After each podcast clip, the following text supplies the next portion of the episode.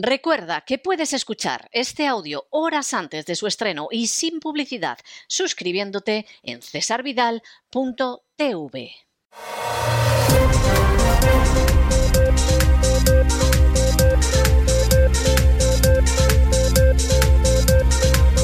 Las noticias del día.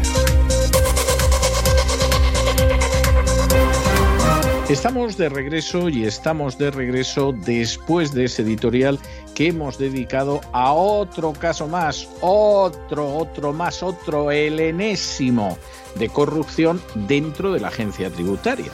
Estos son los casos que se procura que no lleguen a la prensa para mostrar la conducta abiertamente delictiva de código penal de sicarios de la agencia tributaria, oiga que no era un pobre inspector perdido en Vigo, ¿eh? que es que era una señora con un cargo muy alto dentro de la estructura de la agencia tributaria. Cargos donde al final uno se da cuenta de que, claro, tener ciertas informaciones, aprovecharse de los agujeros que tiene la agencia tributaria para exprimir a los contribuyentes y dejarlos indefensos, pues bueno, en algún momento das un pasito más y dices, bueno, de paso que cobro el bonus, pues además este dinero que es de estos idiotas que no se han dado cuenta porque la agencia tributaria no les avisa, no es como en otros países que es civilizada, no, no, en España es simplemente expolio y saqueo, envuelto en una prevaricación maloliente, no hay nada más que ver que pierden más del 51% de las causas que llegan a los tribunales. Ustedes imagínense si llegaran todas, bueno, pues a lo mejor un 10, un 15, un 20% de los asuntos los ganaba la agencia tributaria. Si eso no apesta a prevaricación, ustedes me dirán que apesta a prevaricación. Y claro, en este caso, pues evidentemente, como hay datos, como hay un mecanismo, como hay una serie de normas que permite hacer todo esto, pues otro caso más de corrupción. Como los sicarios de la agencia tributaria, los esbirros buscabonus de la agencia tributaria, son un elemento esencial para que las castas privilegiadas les roben a ustedes hasta los higadillos, los nombres no aparecen. Ustedes saben perfectamente que si un delito de esta envergadura, incluso muchísimo menos, porque aquí estamos hablando de más de 6 millones de euros, un delito de muchísima menos envergadura, lo hubiera cometido un policía nacional, un empleado de correos, un guardia civil, incluso un político, vamos, sabríamos el nombre, la marca de ropa interior y hasta la señora que tiene de querida. Porque es así. Y además aparecía aparecería en los programas de televisión, de radio, etcétera. Mira el cartero este, mira ese policía, la Guardia Civil, parece mentira, los políticos, etcétera. Como son sicarios de la agencia tributaria, y esos sicarios son esenciales para robarles a ustedes y ese dinero a través del presupuesto entregárselo a las castas privilegiadas, bueno, pues se da la circunstancia de que de esa gente les ponen a ustedes las iniciales. No, en fin, no les niegan las iniciales en algún medio de comunicación, porque claro, queda ridículo decir un inspector de Hacienda que vive por ahí, la directora de esto de la agencia tributaria que vive por allá, hombre, porque ya el ridículo es mayúsculo. Pero se protege a los que son de los suyos, porque son el mecanismo esencial para arruinar a las clases medias en beneficio de las castas privilegiadas. Y esto es tremendo, y el que no lo quiera ver, pues que no lo vea. Pero es que la agencia tributaria es una alcantarilla de corrupción en la que habría que entrar con lanzallamas. Primero suprimiendo bonus, eso de entrada. Y luego revisando los historiales y lo que se ha hecho obedeciendo órdenes, porque en la agencia tributaria lo que existe es la doctrina Eichmann. Nosotros obedecemos órdenes, sí, también lo hizo Eichmann y lo ahorcaron en Jerusalén. Y nadie puede decir que fuera injusto. Porque obedecer órdenes no es en absoluto una excusa para pisotear la legalidad y para convertirse en un enemigo del pueblo, que es lo que a día de hoy son los buscabonus sicarios de la agencia tributaria. Este era el editorial, pero tenemos que empezar el boletín hablando de España y no crean ustedes que la cosa va mejor porque Hacienda se está beneficiando de la inflación, Fíjense ustedes qué maravilla. Todo el mundo de cráneo, todo el mundo ingresando menos, todo el mundo perdiendo el valor de lo que tiene y aquí resulta que Hacienda van locos. Ha disparado sus ingresos un 21,4%, marcando un máximo en plena crisis. Esta gente son unos verdaderos hijos de Satanás. No decimos otra cosa porque aparte de ser una grosería, evidentemente las madres no tendrían ninguna culpa de ello. Pero ustedes háganse una composición de lugar porque esto es terrible. La producción en España se desploma. Hay sectores que se hunden. Pequeñas y medianas empresas están no con el agua al cuello, con el agua un metro por encima de la coronilla.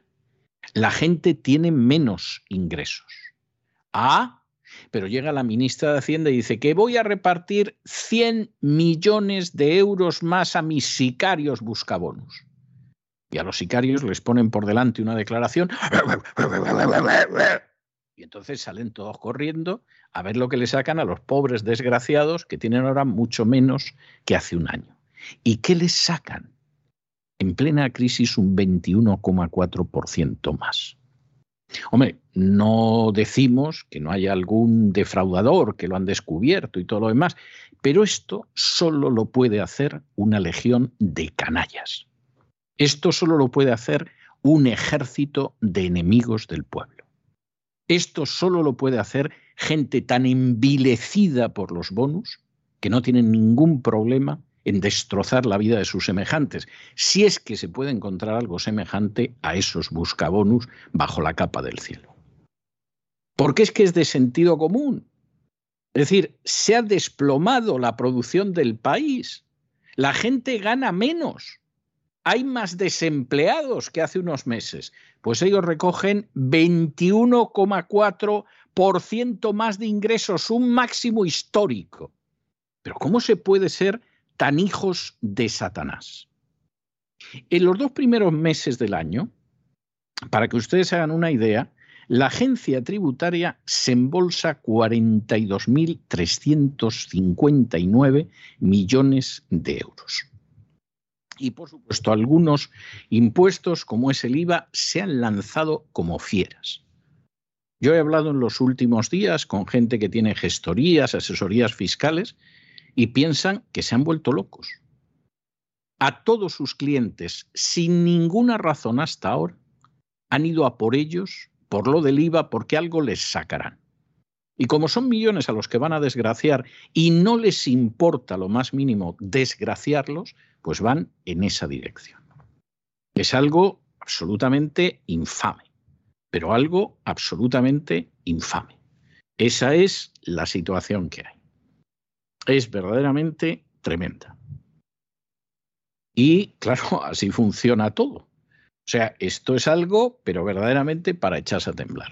Esta es la gentuza, la chusma, la turba, que no tiene ningún problema en destrozar la vida, la salud, el futuro de sus compatriotas para cobrar un bonus. Si esto no son enemigos del pueblo, yo ya no sé lo que son los enemigos del pueblo. Y si alguien me quiere a mí decir que esto tiene lógica, que efectivamente en un momento en que se produce mucho menos, hay más parados, hay más gente en situación de miseria, se recaude más de un 21% más. Miren, que eso es imposible que la lógica es que se recaude más, cuando se produce más, hay más gente trabajando y ganan más dinero. No puede ser que haya menos gente trabajando, ganen menos dinero, crezca menos el país. Oiga, ¿y qué dirá usted que es un 0.3%? Más del 21%. Bueno, pues aquí cada cual sus consecuencias. Que esta gente de momento no se va a sentar ninguno en el banquillo. Aunque le hayan destrozado la vida a muchos los hayan arrastrado a la muerte, incluso. Y esta gente no paga consecuencias. Pues no piensen ustedes que en España va a cambiar nada porque voten ustedes a unos o a otros mientras este mecanismo de robo siga imponiéndose. Mientras a esta gente le regalen 100 millones de euros adicionales por vaciar los bolsillos de los demás, seguramente con menos razón que con ella. No es posible. porque el sistema sigue siendo el sistema que hay. Y esto es algo terrible. En fin, examinamos estas y otras cuestiones de relevancia con la ayuda absolutamente indispensable de María Jesús Alfaya. María Jesús, muy buenas noches. Muy buenas noches, César. Muy buenas noches a todos los oyentes de La Voz. Mientras los ciudadanos se empobrecen cada vez más en España, mientras los precios suben, la elevada inflación beneficia a Hacienda en términos de ingresos tributarios. Ya se benefició durante el año 2021, cuando la recaudación por impuestos alcanzó su máximo histórico anual. Pero este año se ha superado. En plena crisis vuelve a marcar un máximo histórico de recaudación. Durante los meses de enero y febrero, la agencia tributaria disparó un 21,4% sus ingresos recaudados, es decir, sacados del sudor y de los bolsillos de los españoles. ¿Y cuánto fue este dinero? Más de 40.000 millones de euros. La recaudación sigue subiendo y está ya en los 42.359 millones de euros, una cifra histórica que jamás se había alcanzado, algo inaudito en plena crisis inflacionista. Los impuestos por IVA han crecido un 22%, rozando ya los 20.000 millones acumulados, y están cerca de las cifras que aporta el IRPF. Este impuesto sobre la renta de las personas físicas crece algo menos de un 10% y el impuesto de sociedades informan de que registra un crecimiento elevado como consecuencia de las menores devoluciones. Los impuestos por hidrocarburos aportaron un 20% más y rozan ya los 2.000 millones de euros. Sorprende también el repunte del 44% que experimentan los impuestos sobre el alcohol. Bueno, y si piensan ustedes que en estos momentos se da la circunstancia de que les controlan poco y les van a sacar poco dinero y que la gente de la agencia tributaria pues son algo así como las hermanitas de los pobres cruzadas con los Boy Scouts, agárrense a la siguiente noticia porque el gobierno va a reformar la ley concursal que no solamente convierte a la fiscal general del Estado, a la Lola, según Garzón, a Dolores Delgado, bueno, ya en la superfiscal ferolítica, sino que además permite a la fiscal informar al gobierno de temas que considere relevantes. Aquí se acabó totalmente las últimas migajas, los últimos resquicios, los últimos residuos que había de separación de poderes y de independencia judicial. Porque todo lo que pase en todas las partes y donde pasa, ahí llega en un momento determinado la fiscal general del Estado y con la nueva ley concursal esto va y se lo cuentan ni más ni menos que a los jueces. Claro, aquí, por ejemplo, la Asociación Profesional Independiente de Fiscales han puesto el grito en el cielo, han dicho que lo que sucede es que esto convierte al Ministerio Fiscal en un órgano del gobierno en los tribunales y que esto es una visión totalitaria. Todo eso es cierto. Pero de momento esto sigue adelante.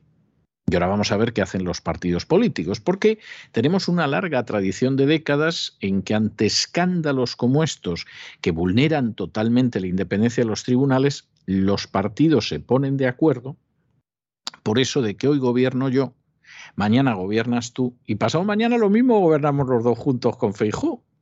Y entonces esta es la situación en la que nos encontramos, que es bastante, bastante, bastante grave. Las repercusiones de la enmienda introducida por los socialistas en la ley concursal no se va a limitar a garantizar el ascenso de Dolores Delgado. Cuando se apruebe y modifique el estatuto del Ministerio Público, la fiscal general Dolores Delgado obtendrá un puesto en la máxima categoría de la carrera. Pero no solo esto, esta enmienda modifica varios artículos del Estatuto Orgánico de la Fiscalía, con los que afecta la relación de la Fiscalía y el Poder Ejecutivo, de modo que, por ejemplo, el fiscal general podrá informar al Gobierno de todos los asuntos que considere relevantes. Añade además que esta información podrá venir referida también al funcionamiento en general de la Administración de Justicia. Se elimina el final del actual artículo 9 que dice que en casos excepcionales el fiscal general podrá ser llamado a informar ante el Consejo de Ministros. Esta circunstancia se introduce también en la enmienda número 603 a la reforma de la ley concursal, que se viene tramitando en el Congreso de los Diputados para transponer la directiva de la Unión Europea sobre reestructuraciones de deuda y prevención de insolvencias. Desde el Partido Popular se ha criticado esto como un mayor control sobre la Fiscalía y una menor independencia funcional de esta institución. Por parte de la Asociación Profesional e Independiente de Fiscales, afirman en un comunicado que nos devuelve a la concepción totalitaria de Ministerio Fiscal como órgano de gobierno en los tribunales. Desde esta asociación se apunta a lo ambiguo de los términos empleados para reformar el artículo 9 y confían en que se imponga un buen juicio y la reforma fracase, uno de los que se quiere reformar dice que la comunicación entre la Fiscalía y el Gobierno se realizará como hasta ahora siempre que no exista obstáculo legal, si bien se añade que versará sobre la actuación del Ministerio Fiscal en aquellos asuntos de especial trascendencia en los que intervenga, y que por su naturaleza y relevancia el Gobierno deba conocer. Se añade que esta información podrá venir referida también al funcionamiento en general de la Administración de Justicia y se elimina el final del artículo 9 que dice que en casos excepcionales el fiscal general podrá ser llamado a informar ante el Consejo de Ministros. Bueno, nos vamos a Hispanoamérica y repetimos en Nicaragua. Y repetimos en Nicaragua, donde a Juan Lorenzo Holman Chamorro, gerente general del diario La Prensa de Nicaragua, un, medio realmente histórico en la historia de Nicaragua, le acaban de caer nueve años de prisión como nueve soles. Y esta es una historia verdaderamente de cuidado. ¿Qué pasa con, con Holman? Bueno, vamos a ver, que sepamos absolutamente con seguridad. Pues hombre, Holman mm, ha dirigido, ha sido el gerente general de un diario que no vamos a decir que haya sido agresivo, pero desde luego no ha sido amable con el dictador nicaragüense en la actualidad, con Daniel Ortega. Y en ese sentido, pues efectivamente ha denunciado los abusos de Daniel Ortega, sobre todo un tiempo a esta parte, donde incluso los que se han beneficiado de la dictadura de Ortega, pues le van volviendo la espalda porque se hace mayor, porque a lo mejor cambian las cosas, porque hay que ponerse otra chaqueta. Y en ese cambio de casacas, pues esperan sacar algún beneficio. A Juan Lorenzo Holman Chamorro, en un momento determinado lo procesan por lavado de dinero, lo del lavado de dinero no termina de estar claro que sea así, pero bueno, el caso es que lo procesan por lavado de dinero. Le han caído nueve años de prisión, por supuesto, mientras dure la pena y aunque saliera en libertad condicional, está inhabilitado para ejercer el periodismo o tareas relacionadas con el periodismo y en última instancia, pues bueno, aquí la Sociedad Interamericana de Prensa ha condenado lo que considera que no es nada más que un juicio político, en el cual los únicos testigos prácticamente fueron los policías que realizaron la inspección del local donde supuestamente se encontraron las pruebas. Eh, ¿Esto es algo que medianamente se sostenga? Pues miren ustedes, vamos a ver, a lo mejor se da la circunstancia de que Juan Lorenzo Holman Chamorro es culpable. Pero primero, una persona es inocente mientras no se demuestre lo contrario. Segundo, aquí la verdad es que cuesta mucho creer que se haya demostrado. Es decir, se puede hablar de que hay un dinero, de que ese dinero se ha blanqueado y tal, pero la verdad es que la cosa queda muy en el aire, que efectivamente se haya demostrado, más allá de una duda razonable, como se suele decir, que efectivamente Juan Lorenzo Holman Chamorro es culpable. Esa es otra cuestión en ese sentido muy clara. Y esto, lamentablemente, forma parte de esa persecución de la prensa en multitud de países de Hispanoamérica, donde además el lado más negativo se lo lleva a Centroamérica. Con un México que está a la cabeza de periodistas asesinados, con una Honduras que a pesar de ser un país pequeñito, no crean ustedes que va mejor, en ese sentido es, es, algo tremendo, aunque en algún caso, hablando con amigos hondureños, me decían, bueno, ya, pero es que algunos de los asesinatos de los periodistas no es por ser periodistas, eran crímenes pasionales. Claro, si un periodista se acuesta con tu mujer y le pegas dos tiros, no puedes decir que eso es perseguir a la prensa. Y bueno, eh, mirado así, pues, pues sí, a lo mejor resulta que no es tanto así pero lo cierto es que la situación es inquietante desde México hasta Honduras de manera bastante clara. Y este caso de Nicaragua dista muchísimo de estar claro, desde luego de estar claro lo suficientemente como para condenar sin asomo de duda razonable a una persona a nueve años de prisión. El gerente general del diario La Prensa de Nicaragua, Juan Lorenzo Holman Chamorro, quien permanece encarcelado desde el mes de agosto del pasado año, ha sido condenado a nueve años de prisión por lavado de dinero, bienes y activos. Varios organismos humanitarios lo consideran un preso político. La jueza Nadia Camila Tardencilla, titular del Juzgado Segundo de Distrito Penal de Managua, también inhabilitó a Holman a ejercer su profesión, oficio o cargo mientras dure la pena. La jueza también le ha impuesto una multa que equivale tres veces al dinero o bienes que supuestamente lavó Holman, aunque esta jueza no ha precisado cuál es la cantidad. El 13 de agosto del año 2021, la policía del régimen entró en las instalaciones del diario La Prensa y también en la imprenta comercial del editorial y los clausuró. El 13 de agosto del año 2021, la policía del régimen entró en las instalaciones del diario La Prensa y en la imprenta comercial de Editorial La Prensa y los clausuró. Ahora la jueza afirma que estos bienes seguirán bajo custodia. Al día siguiente fue cuando se detuvo a Juan Lorenzo Holman, su gerente general, y desde ese momento la prensa circula en formato digital. Ante esta sentencia, la Sociedad Interamericana de Prensa ha condenado lo que considera un juicio político.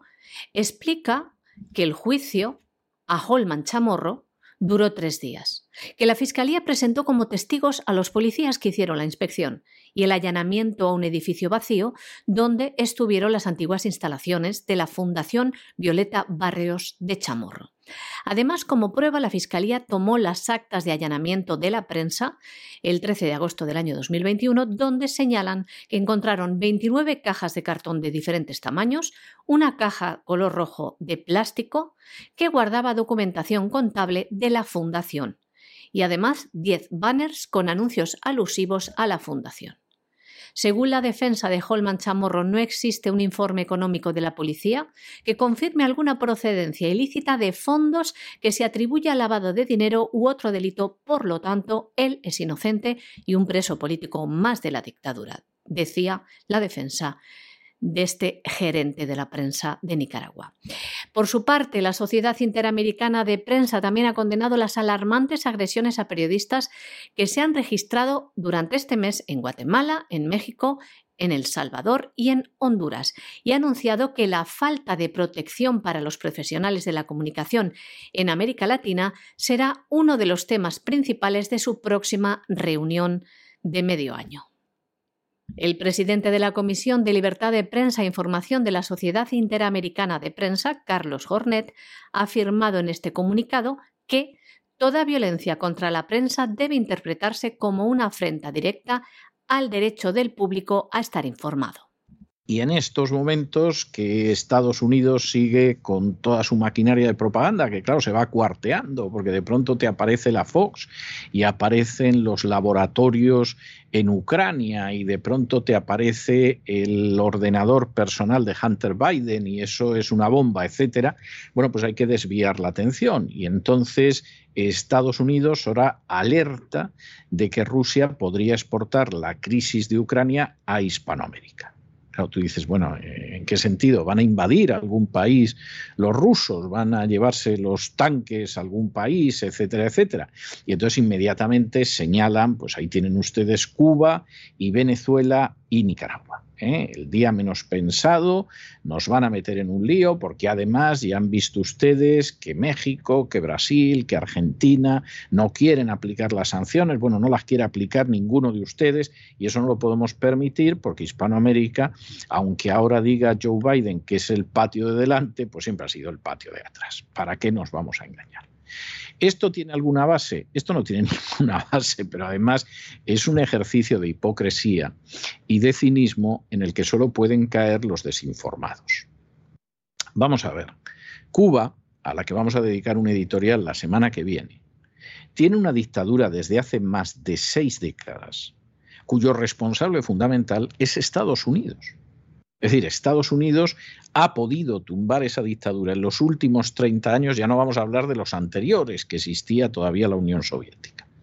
Pero en los últimos 30 años esa dictadura la ha podido tumbar. Y no la ha tumbado porque ni a demócratas ni a republicanos les conviene tumbar la dictadura cubana. Les conviene mucho más decir no seáis como esos niños malos que mirad lo que les pasa. O sea, no seáis así que vais a acabar como los cubanos.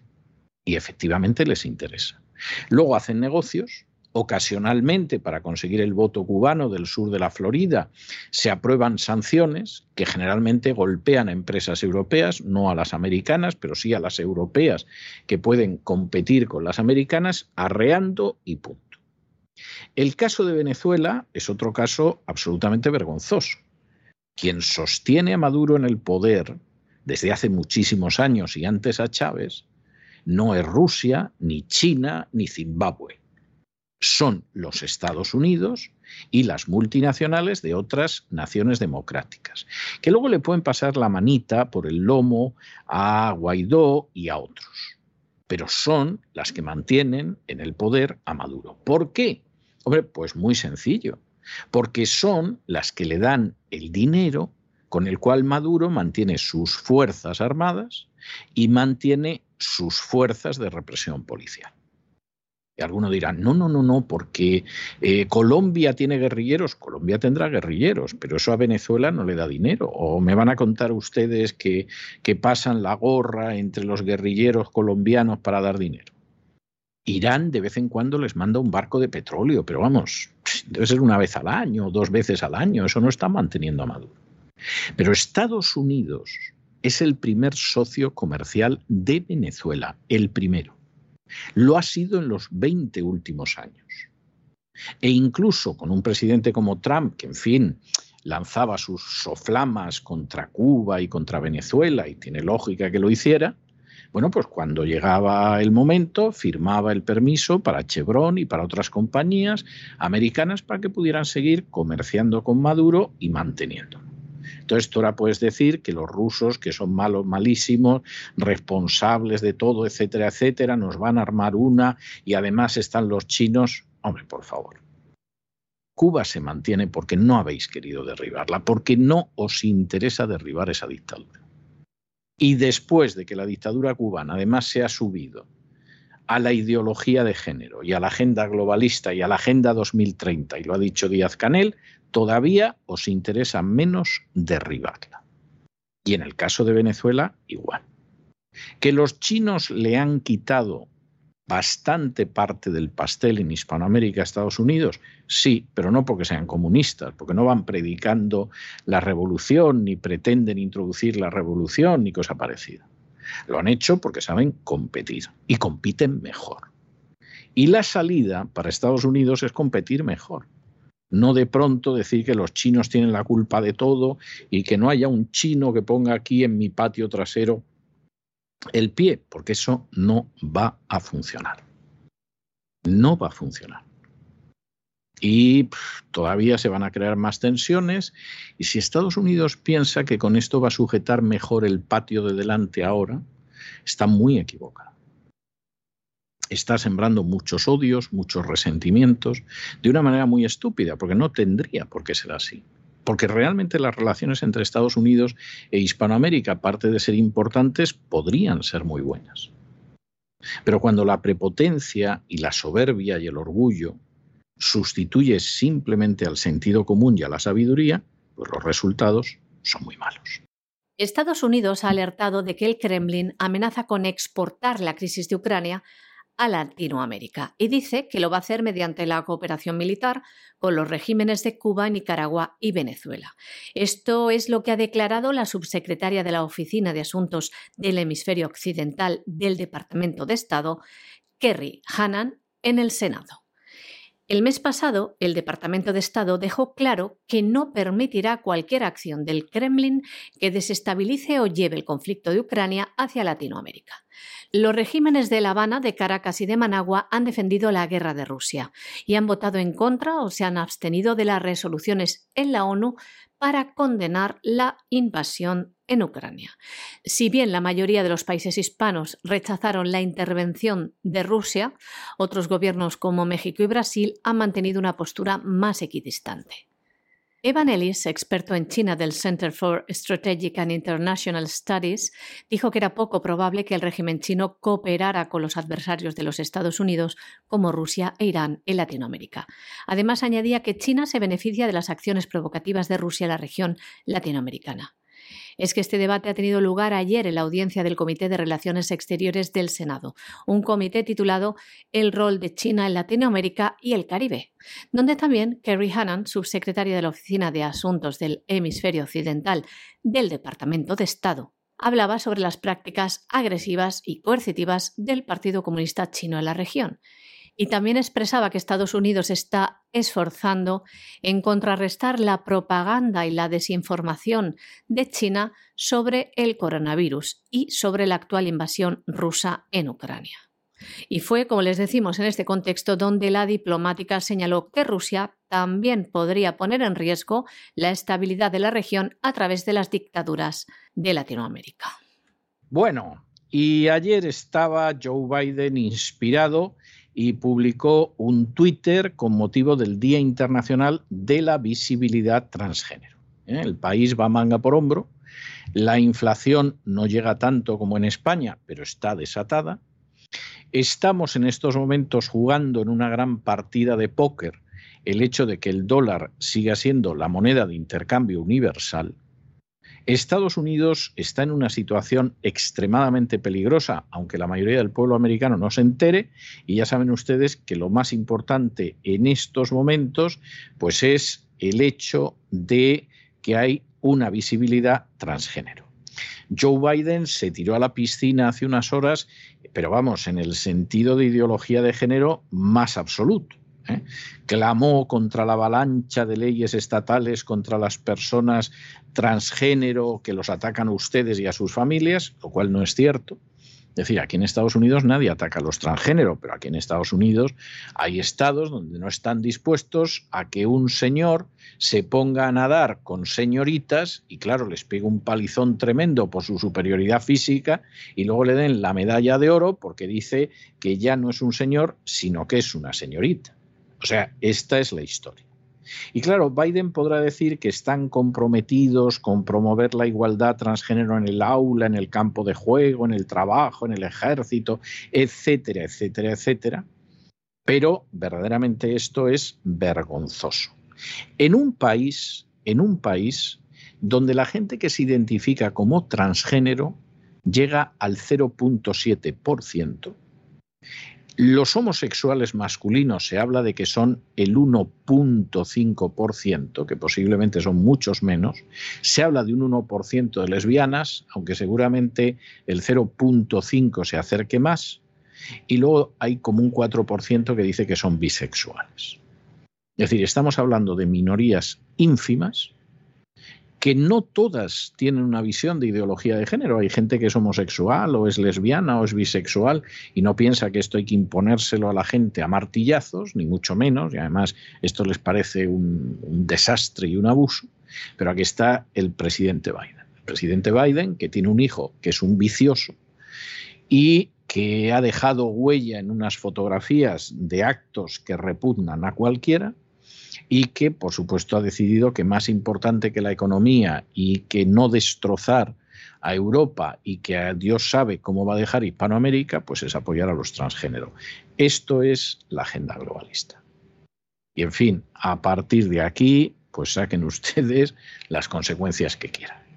El presidente Joe Biden ha publicado ayer en Twitter un vídeo con motivo del Día Internacional de la Visibilidad Transgénero y aseguró que las personas transgénero están hechas a imagen de Dios y que los padres de estas deben aceptar su identidad de género.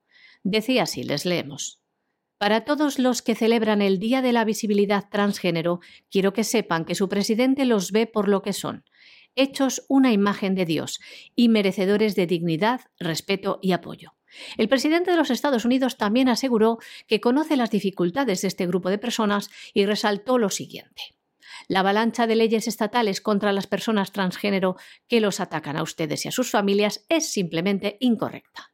Y añadía, Estamos comprometidos a promover la igualdad transgénero en el aula, en el campo de juego, en el trabajo, en nuestro ejército y en nuestros sistemas de vivienda y atención médica en todas las partes, simplemente en todas las partes. Y el presidente estadounidense también pidió a los padres afirmar la identidad de su hijo. Decía así, es una de las cosas más poderosas que pueden hacer para mantenerlos seguros y saludables. Cualquier americano transgénero que tenga dificultades sepa que no está solo.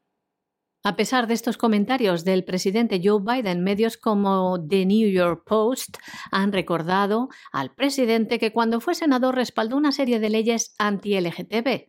Sin embargo, hoy criticaba lo que llama proyectos de ley odiosos, que están en varios estados, que dice restringe la participación transgénero en deportes de niñas y limitan la discusión sobre sexualidad e identidad de género.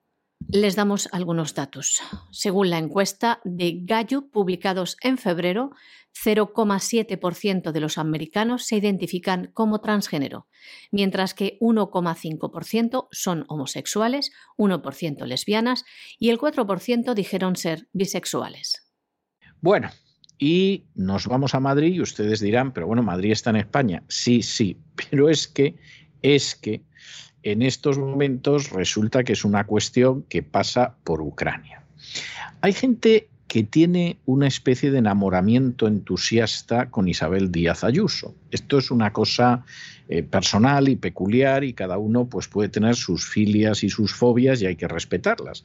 A mí Isabel Díaz Ayuso me parece una política de cuarta empezó llevando la cuenta de Twitter del perrito de Esperanza Aguirre, por algo hay que empezar, pero reconozcan ustedes que no es para mucho, que en un momento determinado, que no tenía mucha formación política, le pidió a Eduardo García Serrano que le pasara algunos clásicos del falangismo y que luego se le han quedado dos o tres ideillas que claro, teniendo en cuenta en lo que se ha convertido el Partido Popular, pues claro, brilla ahí como el faro de Alejandría en medio de las tinieblas. Pero es una política de cuarta. Y cualquiera que no se ciegue o que no esté esperando recibir dinero para su medio de comunicación de la Comunidad de Madrid, lo sabe. Y en estas últimas horas, pues ha tomado una decisión que demuestra hasta qué punto, pues esta muchacha no tiene criterio alguno como seguramente no lo tiene en nada. Y seguramente por esto al final la van a acabar triturando los de su propio partido, pero esa es otra cuestión aparte que ya veremos. Bueno, ¿qué es lo último que ha decidido? Pues ha decidido que le va a retirar la llave de la ciudad de Madrid a Vladimir Putin. Por cierto, llave que le concedió en el 2006 el que fue alcalde de Madrid, Alberto Ruiz Gallardón, por la solidaridad del pueblo ruso con las víctimas del 11M. Y entonces, pues parece ser que esa solidaridad a todo el mundo se le ha olvidado porque ha pasado mucho tiempo, porque el 11M fue hace mucho tiempo y porque además han decidido que Putin es el malo. Entonces tenía una llave que se le dio en su momento, pues ala, se la quitamos. Y resulta que además la presidenta de la Comunidad de Madrid le va a dar a Zelensky la medalla de la comunidad por su defensa de la libertad. Pero vamos a ver, esta muchacha verdaderamente es así de tonta, está así de desinformada. O sea, es que es algo verdaderamente para echarse a temblar. es para echarse a temblar. Vamos a ver, Zelensky, hija mía de mi alma, que al final te va a pasar lo que te mereces por ser cortita. Zelensky es un personaje que desde hace más de un año tiene encarcelado al jefe de la oposición, que es el primer partido de la oposición en el Congreso, en la Rada de Ucrania. Zelensky ha cerrado cuatro televisiones de la oposición porque, entre otras cosas, hacían sondeos electorales y su popularidad antes de la guerra estaba cayendo en picado. Zelensky es un personaje que ha premiado, ha condecorado a nazis, literalmente a nazis. Zelensky es un personaje que acaba de sacar fuera de la ley, acaba de declarar ilegales a 11 partidos, 11 del Parlamento ucraniano. Esto sin contar otras historias de Zelensky, como que aparecen los papeles de Panamá antes de todo esto, como que ha consentido que haya laboratorios de armamento bioquímico en Ucrania, y esto ya lo sabe todo el mundo, salvo los que quieren cerrar los oídos y quieren cerrar los ojos. Esta pobre chica de eso no se entera y habrá pensado, pues si le nombro a Zelensky voy a escalar la fama mundial porque cuando estuve aquí en Estados Unidos tampoco hice mucho papel, pues hombre, a lo mejor si nombro a Zelensky, que parece que es el que dicen allí que es el bueno, pues voy a quedar de maravilla, ¿no? Y si además pues se le quita la medalla de Madrid a Putin, la llave, Bueno, pues esta es la política que hay en España y no esperen ustedes mucho. Luego, en un momento determinado, sale Ortega Smith y llama tirano comunista a Putin. Pero hombre, por Dios, te puede no gustar Putin. Puedes considerar que la invasión de Ucrania es una barbaridad, o sea, todo eso, pero tirano comunista, hombre, por Dios, que ya sabemos que tú muy inteligente no eres. Pero tampoco hay que destacar como tonto de capirote. Bueno, pues, en fin, Cualquiera sabe por qué en estos momentos Voz está en esto. No sabemos si hay una derivada que pasa por Miami y una derivada que pasa por Polonia o qué derivadas hay. Pero pierdan ustedes esperanza para España. En vez de tener una política independiente en política exterior, mira que hubieran quedado bien, por ejemplo, diciendo que van a hacer un esfuerzo por la paz, porque efectivamente esto se acabe. O sea, podían haber quedado bien podían haber quedado bien. Y están quedando todos fatal. Y ya verás cuando en algún momento sople el viento en otra dirección, lo que se van a divertir todos. No solo el que se ha ido a Letonia, sino la que decide condecorar a Zelensky, que es algo... Y además con la medalla de la libertad. O sea, esto esto es como darle al Andrew, que era un asesino de señoras, pues la medalla del feminismo fetén. Es algo tremendo. Bueno, pues luego no les sorprenda a ustedes lo que pasa en España, porque con estos bueyes ustedes me dirán lo que se puede arar. La presidenta de la Comunidad de Madrid, Isabel Díaz Ayuso, ha retirado la llave de la ciudad que entregara al presidente de Rusia, Vladimir Putin, Alberto Ruiz Gallardón. Este galardón se lo entregó el que fuera alcalde de Madrid el 8 de marzo del año 2006, cuando Alberto Ruiz Gallardón pronunciaba las siguientes palabras mientras le entregaba este galardón a Vladimir Putin. Madrid no olvida la solidaridad del pueblo ruso con las víctimas del terror que irrumpió en la vida de nuestra ciudad una mañana de marzo. En clara referencia hacia esto al apoyo y ayuda de Rusia a España tras los atentados del 11 de marzo del año 2004. Además, el alcalde Gallardón hizo extensivo el reconocimiento a todo el pueblo ruso y especialmente a la ciudad de Moscú. El Pleno del Ayuntamiento ha acordado esto retirarle este galardón a Putin con los votos a favor de todos los grupos municipales salvo Vox, el portavoz del Grupo Municipal de Vox, Javier Ortega Smith, afirmaba que dicho reconocimiento se le entregó al pueblo ruso, que no tiene la culpa de tener al tirano de Putin, decía. Además, transmitió su condena rotunda ante un tirano comunista como Putin, decía que, les leemos, actúa de manera totalitaria con el propio pueblo ruso. Ortega Smith mandó en nombre del grupo parlamentario Vox a todo el pueblo ruso su apoyo, igual que al pueblo ucraniano, que dice está viendo socavada su soberanía nacional y sus fronteras. La retirada de la llave de la ciudad a Putin fue una proposición presentada por el partido Más Madrid, que reclamaba que el ayuntamiento denunciase y condenase la invasión de Ucrania por parte de Rusia.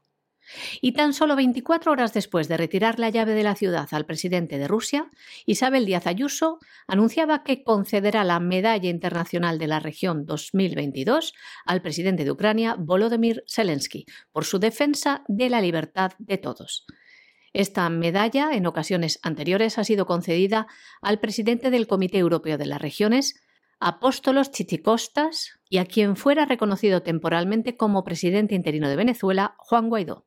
Y hasta aquí hemos llegado con nuestro boletín de hoy. María Jesús, muchas gracias, muy buenas noches y que pases un buen fin de semana y descanses, que ya no podemos trabajar más. Muchas gracias a ti, César. Muy buenas noches también a los oyentes de La Voz. Y ustedes, por favor, no se nos vayan, no se nos vayan porque queda mucho programa. Nos queda todavía don Lorenzo Ramírez, que va a venir con el Despegamos y les va a contar de qué va a ir el gran reseteo este fin de semana, que no es cosa baladí y luego tenemos una entrevista, tenemos una entrevista que aquellas personas que tienen preguntas sobre el coronavirus, las vacunas, los tratamientos médicos, la reacción de los políticos, las mascarillas incluso, no se pierdan la entrevista que es de las especiales, especiales, especiales. De manera que no se vayan, que regresamos enseguida.